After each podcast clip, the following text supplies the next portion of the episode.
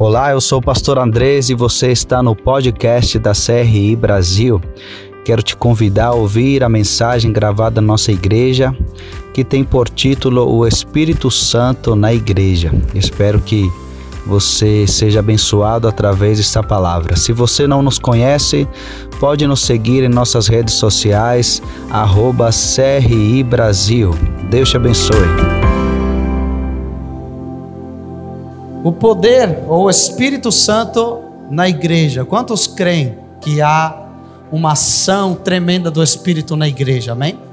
Nós precisamos vivenciar isso constantemente em nossa vida e isso, claro, vai refletir na vida da igreja. Abra aí a sua Bíblia no livro de Atos, capítulo 1, versículo 1. Atos capítulo 1, versículo 1. Todos acharam? Diz assim a palavra do Senhor. Fiz o primeiro tratado, ó Teófilo, acerca de tudo que Jesus começou, não só a fazer, mas a ensinar. Até o dia em que foi recebido em cima, depois de ter dado mandamentos pelo Espírito Santo aos apóstolos, aos apóstolos que escolhera aos quais também, depois de ter padecido, se apresentou vivo, com muitas infalíveis provas, sendo visto por eles por espaço de 40 dias, e falando do que respeita ao reino de Deus. E estando com eles, determinou-lhes que não se ausentassem de Jerusalém, mas que esperassem a promessa do Pai, que disse ele: De mim ouvistes. Porque na verdade João batizou com água, mas vós sereis batizados com o Espírito Santo, não muito depois desses dias. Aqueles, pois, que se haviam reunido, perguntaram-lhe, dizendo: Senhor, restaurarás tu neste tempo o reino Israel? E disse-lhes: Não vos pertence saber os tempos ou as estações que o Pai estabeleceu pelo seu próprio poder mas recebereis a virtude do Espírito Santo que há de vir sobre vós, e ser-me-eis testemunhas tanto em Jerusalém como em toda a Judéia e Samaria e até os confins, confins da terra. E quando dizia isto, vendo eles, foi elevado às alturas e uma nuvem o recebeu, ocultando aos seus olhos. E estando com os olhos fitos no céu, enquanto ele subia, eis que junto dele se puseram dois varões vestidos de branco os quais lhe disseram: Varões galileus, por que estáis olhando para o céu? Esse Jesus que dentre vós foi recebido em cima no céu, há de vir assim como para o, assim como para o céu o vistes ir. Então voltaram para Jerusalém do monte chamado das Oliveiras, o qual está perto de Jerusalém, à distância do caminho de um sábado. E entrando, subiram ao cenáculo, onde habitavam Pedro e Tiago, João e André, Filipe e Tomé, Bartolomeu e Mateus, Tiago, filho de Alfeu, Simão, o Zelote e Judas, filho de Tiago. Todos estes perseveravam unanimemente em oração e súplicas com as mulheres e Maria, mãe de Jesus, e com seus irmãos. Vamos pular para o capítulo 2.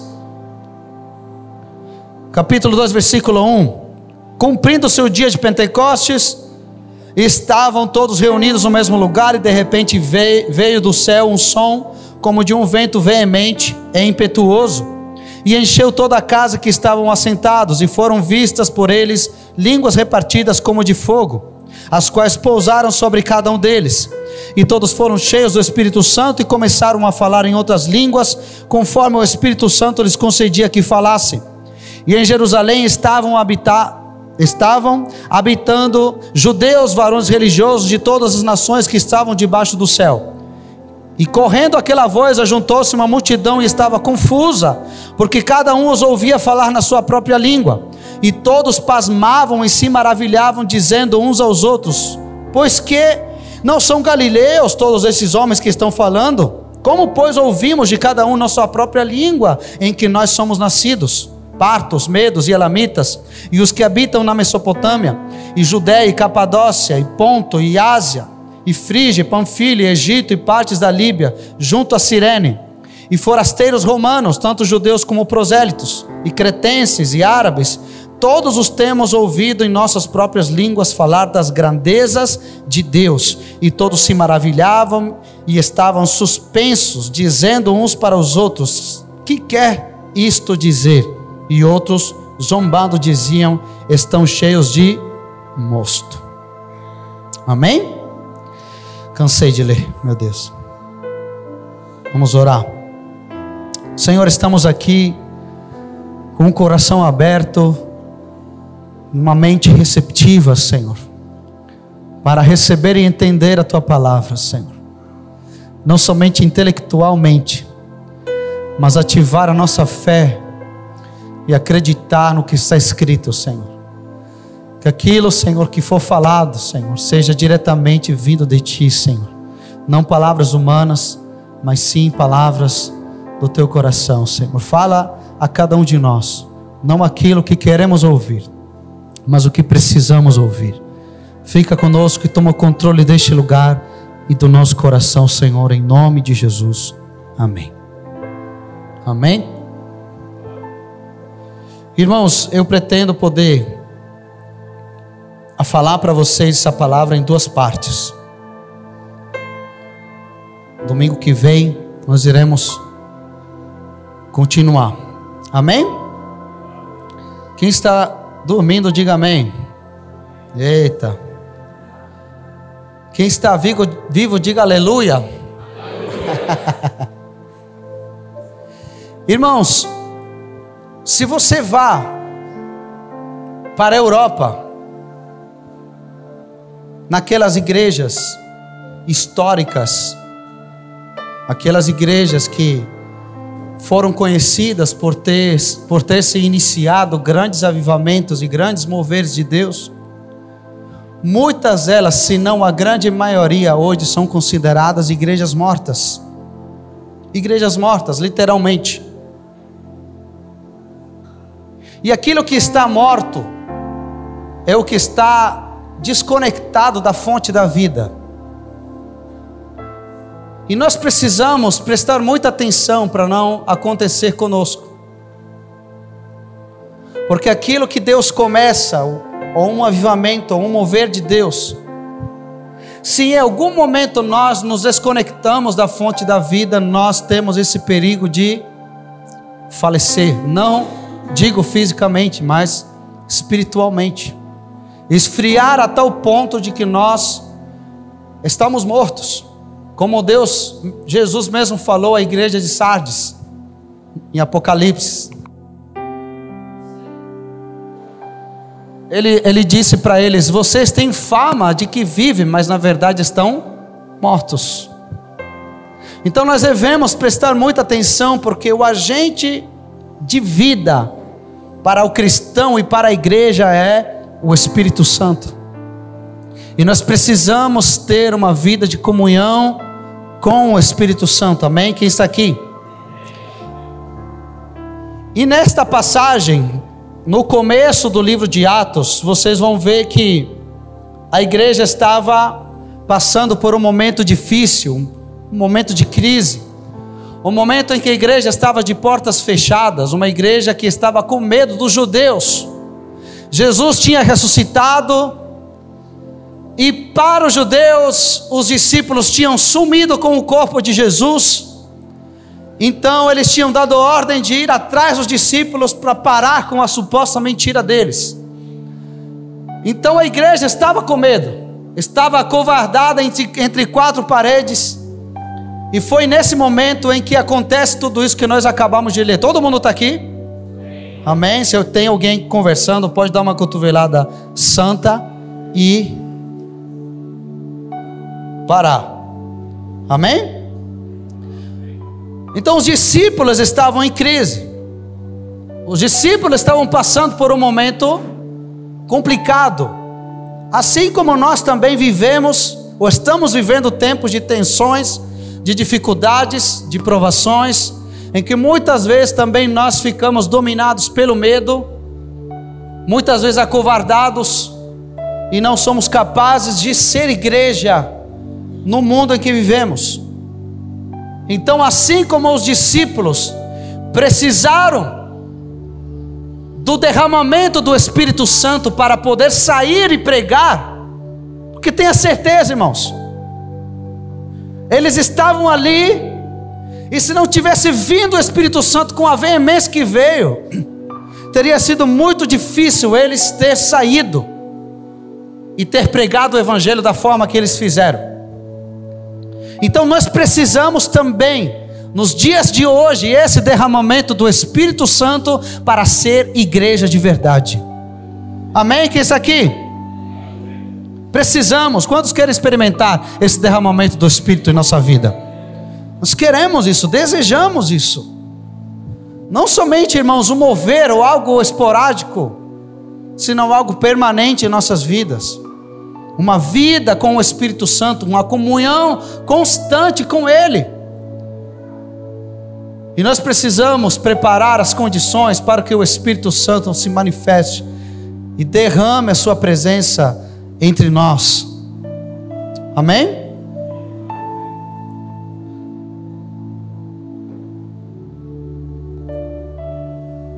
Quem já viu sereno? Bem de manhã, bem cedinho. Muitas vezes as árvores, as folhas molhadas, os carros por cima.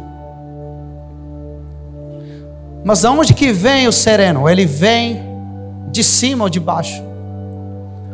Ele desce do céu ou ele sobe da terra? Pelo menos o que eu li e estudei diz que ele não desce nem sobe. Ele simplesmente aparece. Aparece quando? Quando as condições estão apropriadas para isso.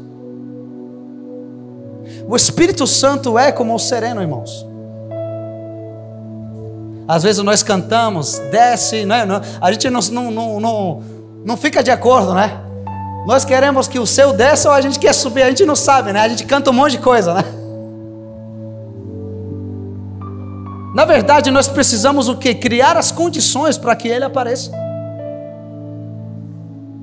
Você tem um Espírito Santo dentro de você. Ele já não habita em templos construídos por mãos de homens. Você é o santuário, você é o templo do Espírito. Quantos creem nisso? Então nós precisamos criar as condições. Ele aparece onde ele é continuamente adorado. Isso você vê ao longo da Bíblia. Quando há Homens e mulheres que buscam a sua presença, então estão criando as condições para que eles apareçam. Uma coisa é ter o Espírito Santo dentro de nós, e outra coisa realmente é o derramamento do Espírito Santo. Todos nós temos o Espírito, mas nós precisamos de quê? Da capacitação, do poder de Deus, do derramamento do Espírito para nos capacitar para a Sua obra. E isso só acontece quando nós criamos as condições para que Ele apareça. Quantos querem isso da parte de Deus? Veja aqui no versículo 4, por favor, do capítulo 1. E estando com eles, determinou-lhes que não se ausentassem de Jerusalém, mas que esperassem a promessa. Qual era a promessa? No versículo 5, porque na verdade João batizou com água, mas vós sereis batizados com o Espírito Santo, não muito depois destes dias. Então, queridos, entenda aqui: o Espírito Santo é a promessa. Há uma promessa, isso já estava escrito no livro de Joel. Quantos são aqui? Joel 2,28 diz assim: Acontecerá depois que derramarei do meu espírito sobre toda a carne. Vossos filhos e vossas filhas profetizarão, vossos velhos sonharão e vossos jovens terão visões. Até sobre os servos e sobre as servas derramarei o meu espírito naqueles dias.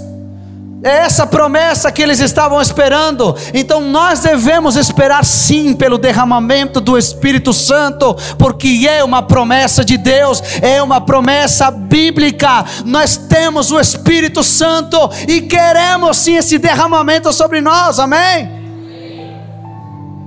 E o derramamento do Espírito Santo, irmãos, vem sobre todos aqueles que têm sede dele. A palavra diz no livro de Isaías que ele derrama água sobre os sedentos. Porque quem não tem sede não precisa de água. Ele derrama água sobre quem tem sede. Quantos têm sede dele? Então ele virá, ele, eh, o Espírito Santo será derramado sobre os corações sedentos pela sua presença. Amém? O Espírito Santo, ou o derramamento do Espírito Santo também, ele é resultado de uma espera obediente. Veja no versículo 4, mesmo que nós acabamos de ler e estando com eles, determinou-lhes. O que, que ele determinou? Que não se ausentassem de Jerusalém. Amém?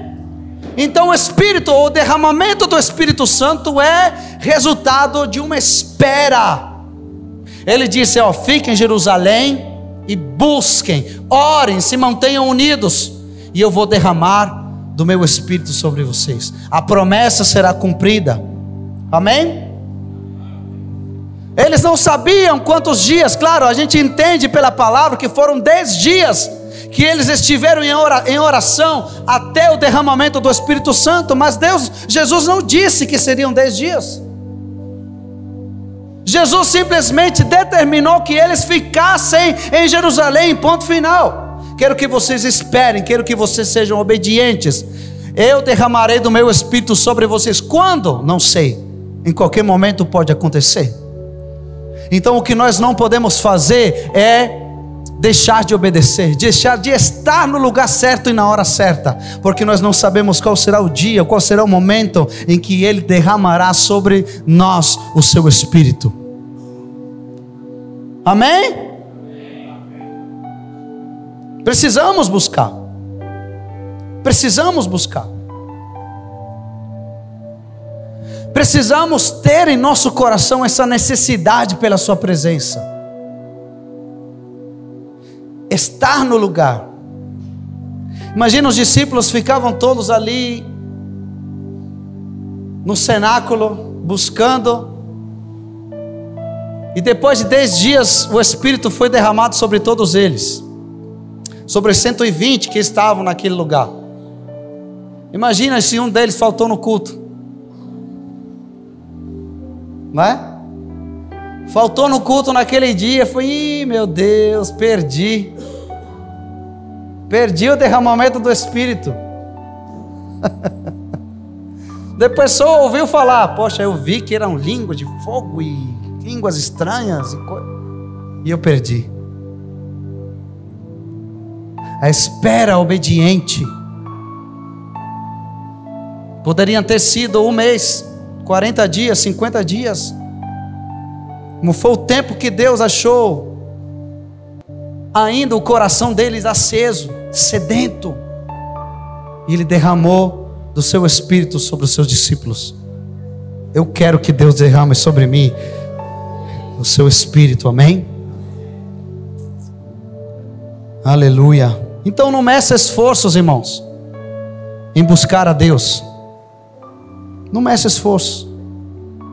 O pastor de uma que na época foi a igreja, a maior igreja do mundo, que é a igreja do evangelho pleno em Seul, na Coreia. O pastor dessa igreja ele gasta 70% do seu tempo orando e lendo a palavra. 70%. Você está entendendo isso? E se a gente fizer isso aqui, irmãos? Quantos de nós buscamos a Deus com intensidade? Uma coisa nós vamos concordar, nós precisamos buscar mais. Precisamos orar mais. Meditar mais na sua palavra. Deus derrama água sobre os sedentos. Deus derrama água sobre a terra seca. Sobre aqueles que têm necessidade mesmo do seu espírito. Amém? O derramamento do espírito também é resultado da expectativa. Eles tinham expectativa do poder de Deus sobre as suas vidas. Eles entendiam que era uma promessa de Deus, e eles queriam essa promessa. Eles queriam o batismo do Espírito Santo sobre suas vidas. Eles queriam ver ou experimentar o derramamento do Espírito Santo sobre eles. O que nós devemos ter é sempre isso. A chama do nosso coração acesa, expectantes, nós esperarmos que Deus derrame do seu poder sobre nós. Quantos querem isso? Você deve esperar viver uma vida influenciada pelo poder de Deus. Você deve ter expectativa de ser dominado pelo Espírito Santo. Irmão, ser cheio do Espírito Santo não é fazer barulho, não é falar em línguas, não é pular, não é rodar. Ser cheio do Espírito Santo é ter uma vida dominada por Ele, possessa por Ele. Você está entendendo? é ser possuído pelo Espírito. Você já leu várias vezes. Falar em línguas, irmãos, não é. Perdão. É, é, ser cheio do Espírito não é falar em línguas, é controlar a língua. Que é mais difícil. Né? Antigamente dizia para falar em língua só tem que falar glória a Deus bem rápido. Glória a Deus, uma hora vai travar. Uma hora vai travar e, e aleluia bem rápido, e aí você fala em língua. O problema, sabe o que é? É controlar. Segurar a murmuração, o falar mal do outro. Que não adianta falar a língua dos anjos e não ter amor, diz o livro de Coríntios. Não adianta nada. Espiritual não é o que fala em língua. Que ele pode falar língua na igreja, e na rua, em casa, ofender todo mundo, mentir. Precisamos verdadeiramente ser cheios do Espírito Santo. Quantos são aqui? Amém. Para que precisamos do poder de Deus? Irmãos, o problema é esse. A gente só quer o poder de Deus para sentir, sabe, aquele calorzinho. Ai, aleluia, glória a Deus. O, o Espírito Santo não é para trazer benefícios para você. O derramamento, o poder do Espírito Santo tem um objetivo, tem uma missão. E o versículo 8 diz: E recebereis poder, ou virtude do Espírito Santo, que há de vir sobre vós e ser-me-eis testemunhas então, qual era o propósito de ser cheio do Espírito Santo? Ser testemunha de Cristo. Testemunhar a respeito dele. Em Judeia, na Judeia, Jerusalém, Samaria, até os confins da terra. Esse é o propósito de ser cheio do Espírito Santo, de ser, de receber o poder do Espírito Santo. A manifestação do Espírito, claro, faz parte você sentir Deus, você sentir a presença de Deus, faz parte, mas não é o fim, não é o propósito. O Espírito Santo não é derramado sobre você só para você se sentir bem. O Espírito Santo vem sobre você para te capacitar e você se tornar testemunha de Cristo, você ter ousadia para pregar a palavra, você ter ousadia para testemunhar a respeito das maravilhas do Evangelho. Esse é o propósito do poder do Espírito sobre a igreja.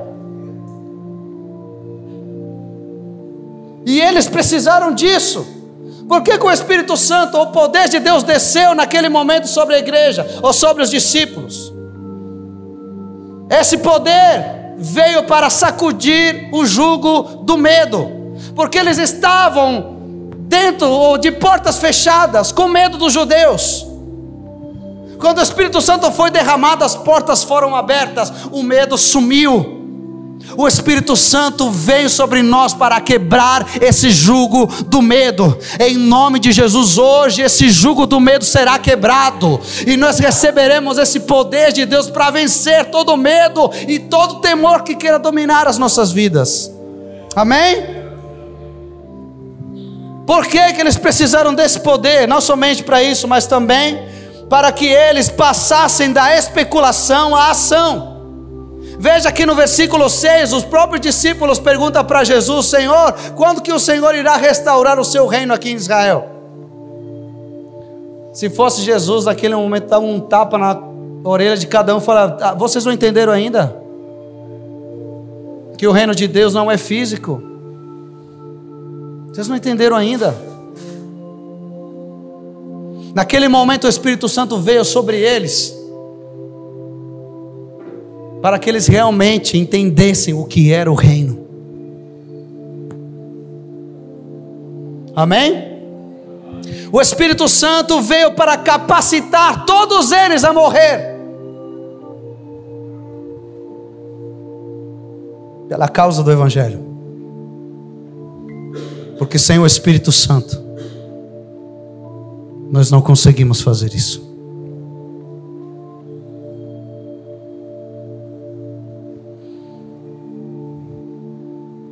Eles precisavam do Espírito Santo para ir além das fronteiras. É por isso que eles disse, primeiro, eles deviam ficar em Jerusalém. Mas esse era o ponto de partida. Porque ele disse de Jerusalém, vocês vão para a Judéia, depois Samaria e até os confins da terra. O Espírito Santo ajuda você a transpassar os teus limites a romper os teus limites, as nossas fronteiras, amém? Precisavam desse poder para pregar a palavra, assim como nós precisamos do poder do Espírito para pregar a palavra de Deus.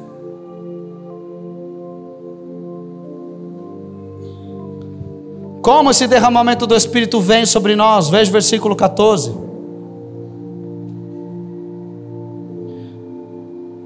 Do capítulo 1: Todos estes perseveravam unanimemente. Amém? A primeira palavra é o que? Todos. Todos. Não alguns. Todos.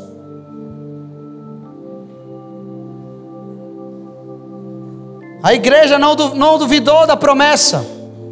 A igreja é, os discípulos não colocaram a promessa do Espírito em segundo plano, todos eles acreditaram que viria esse momento, e eles estavam juntos. A igreja precisa estar junto para buscar o Espírito Santo. Nós precisamos estar juntos para buscar a presença de Deus. Eles tinham um, um propósito só: buscar a Deus. Amém? Você está aqui? Irmãos, nós precisamos mudar a nossa motivação de servir a Deus. Precisamos fazer ajustes no evangelho que está sendo pregado, irmãos. Eles se reuniram para buscar a presença de Deus. Eles não tinham outros propósitos. Eles não tinham outras intenções. Vocês estão entendendo isso? O que, que nós vivemos no Evangelho hoje em dia? Se a gente colocar o dia da prosperidade, o dia que você pode ganhar um carro, irmãos, as igrejas lotam. Mas nos dias de oração, cadê esse povo todo?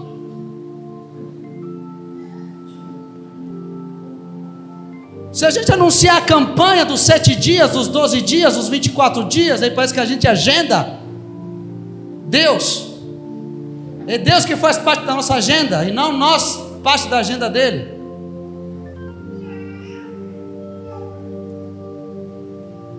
Você está aqui? O que nós precisamos é nos reunir para buscar a Sua face e não os seus benefícios. Se Deus fizer, Ele é Deus. Se Ele não fizer, Ele continua sendo Deus. Nós devemos gastar os nossos dias, o nosso tempo e o nosso esforço buscando a Sua face Buscai primeiramente o reino de Deus, sua justiça, as demais coisas serão acrescentadas. Em outras palavras, se preocupa de buscar a Ele, e Ele cuidará de você e do que você precisa. Busquemos a face do Senhor. Por que, que nós fazemos campanha? Eu não vi ainda uma campanha só para buscar a Deus. Eu queria ver, porque eu sou o primeiro a participar. Campanha para buscar a face do Senhor. Até os nossos jejuns são egoístas. Eu vou jejuar porque eu preciso mudar a realidade da minha família. Vou jejuar porque eu quero ser liberto disso. Vou jejuar porque eu preciso de uma porta de emprego. E quando não tem nada disso, a gente não jejua.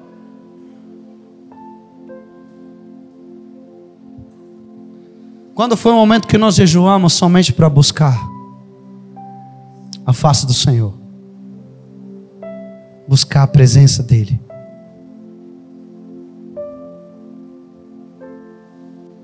Amém? Você está vivo hoje, está aqui.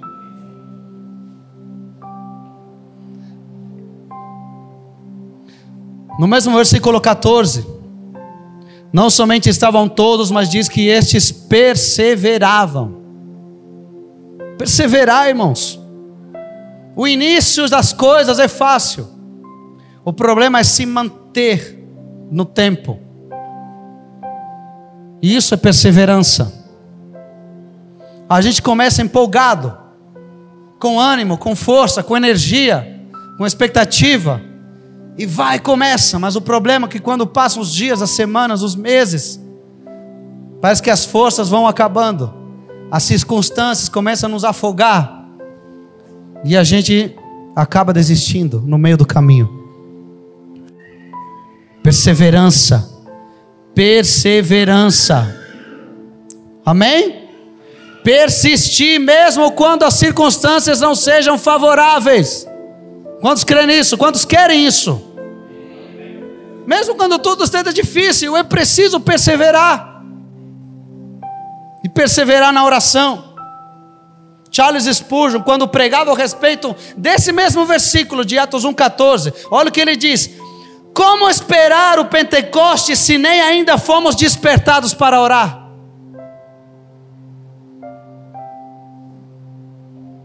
Eu já tomei o primeiro tapa quando li quando li isso aí. Como esperar o Pentecoste se nem ainda fomos despertados para orar? Aí ele diz: primeiro, veio a igreja toda, unânime, perseverando em oração. Só depois vem o Pentecoste.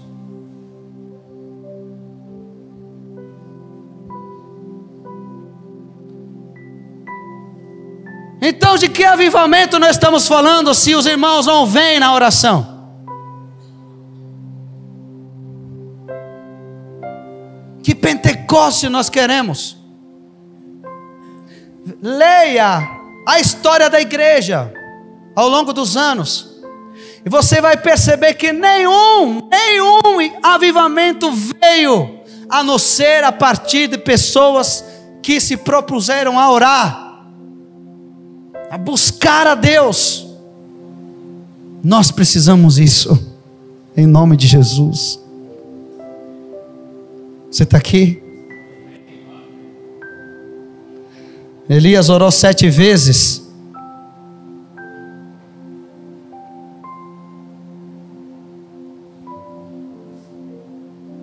Ele não desistiu, enquanto não viu a chuva de Deus.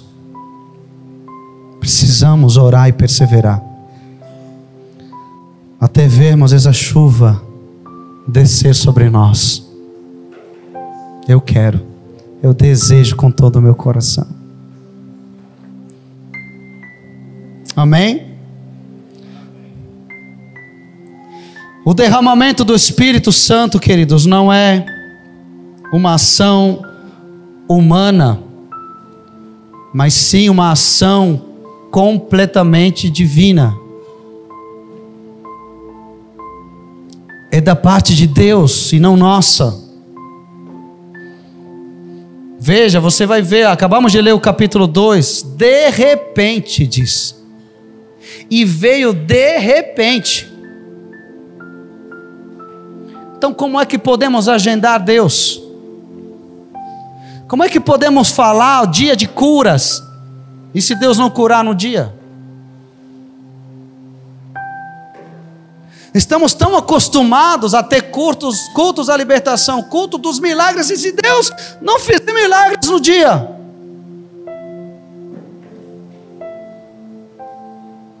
E de repente veio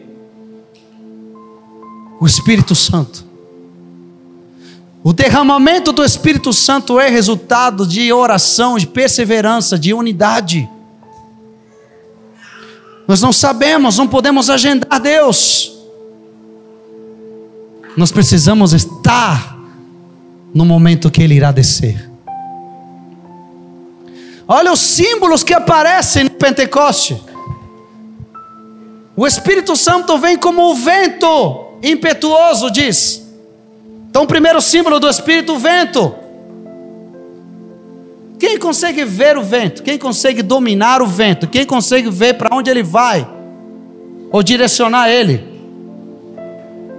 O vento sopra onde quer. Primeiro sinal de que nós não podemos agendar o mover de Deus. Só nos resta desejar, pedir, clamar pelo mover de Deus.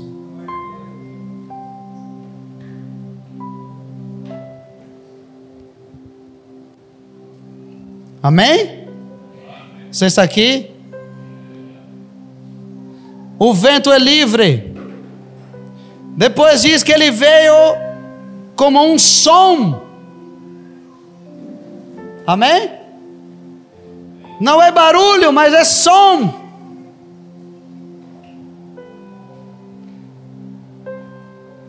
Um som que vem de Deus. Não é um barulho que vem dos homens. E o som de Deus é claro, o, de, o som de Deus é audível, o som de Deus é evidente. E logo diz que é o fogo. E o fogo, irmãos, não pode ser controlado também. Mas o fogo é especial, porque ele é capaz de aquecer o nosso coração. O fogo é especial porque ele purifica. O fogo é especial porque ele ilumina. O fogo é especial porque ele se alastra, ele começa e é capaz de contagiar outros. É por isso que nós precisamos do Espírito Santo. Nós precisamos ser cheios do Espírito Santo de uma forma genuína. Genuína.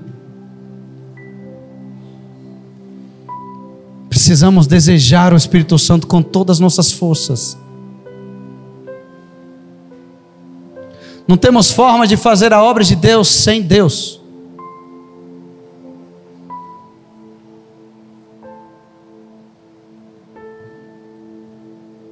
Precisamos dele.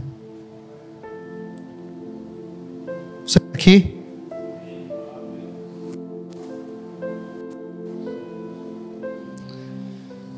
Aleluia. O Espírito Santo, queridos. Nós precisamos aprender a nos relacionar com o Espírito Santo. Ele não é algo, ele é alguém.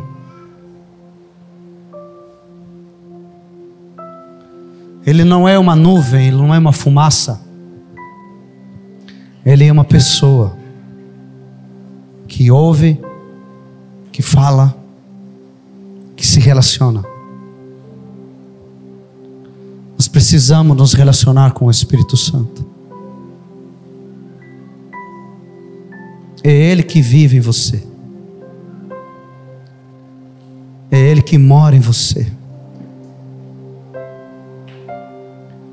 Nós não devemos simplesmente nos conformar com Ele morando em nosso coração. Precisamos do enchimento do Espírito Santo, constantemente. próprio apóstolo Paulo diz em Efésios: enchei-vos do Espírito. É uma ordem, é um imperativo: enchei-vos. Não é uma opção. Porque sem o Espírito Santo nós somos fracos, nós caímos em tentação,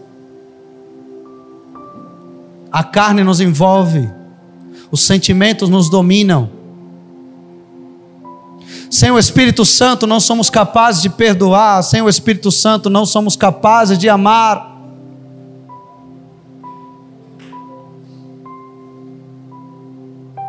Sem o Espírito Santo não podemos refletir o que Cristo é.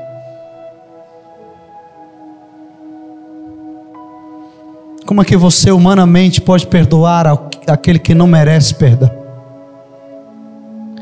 Como é que você humanamente vai amar os seus inimigos? Não podemos. Não temos essa capacidade. Precisamos do Espírito. Você precisa do Espírito não para viver somente uma experiência, você precisa do Espírito todo dia, em todo momento, em todas as situações da sua vida.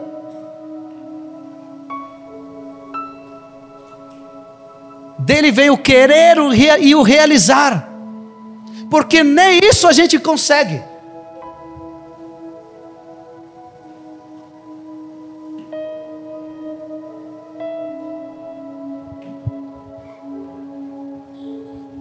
Somos completamente dependentes dele.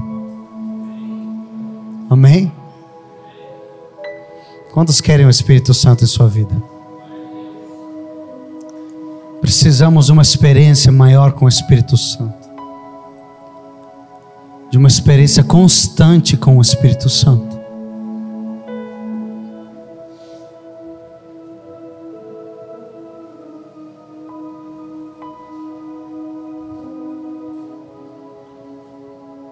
Nós vamos clamar por isso nessa noite, amém?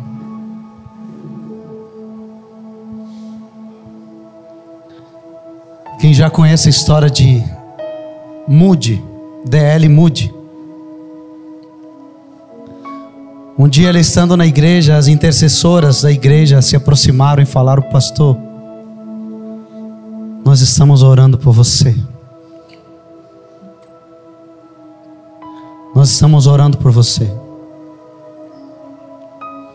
Quando ele ouviu isso, ele começou a orar nesse sentido. E depois disso que ele teve aquela experiência com o Espírito Santo em Nova York, que ele conta nos seus, nos seus livros, ele disse: Eu não trocaria a experiência que eu tive com o Espírito Santo, mesmo se oferecessem o mundo inteiro para mim. Eu jamais trocaria que eu vivenciei com o Espírito Santo.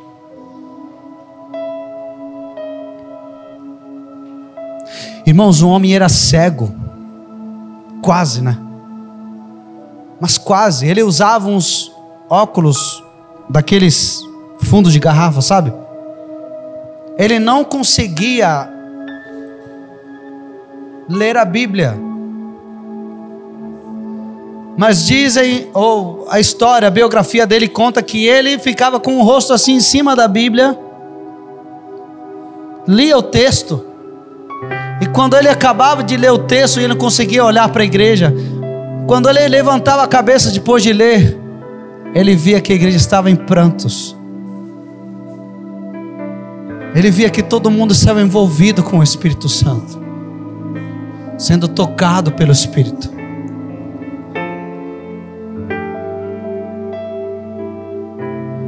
Quando o Espírito Santo vem, irmão, ele não discrimina. Nem homem, nem mulher, nem classe social, nem idade. Ele vem sobre todos aqueles que têm sede. Ele vem sobre todos aqueles que desejam a sua presença.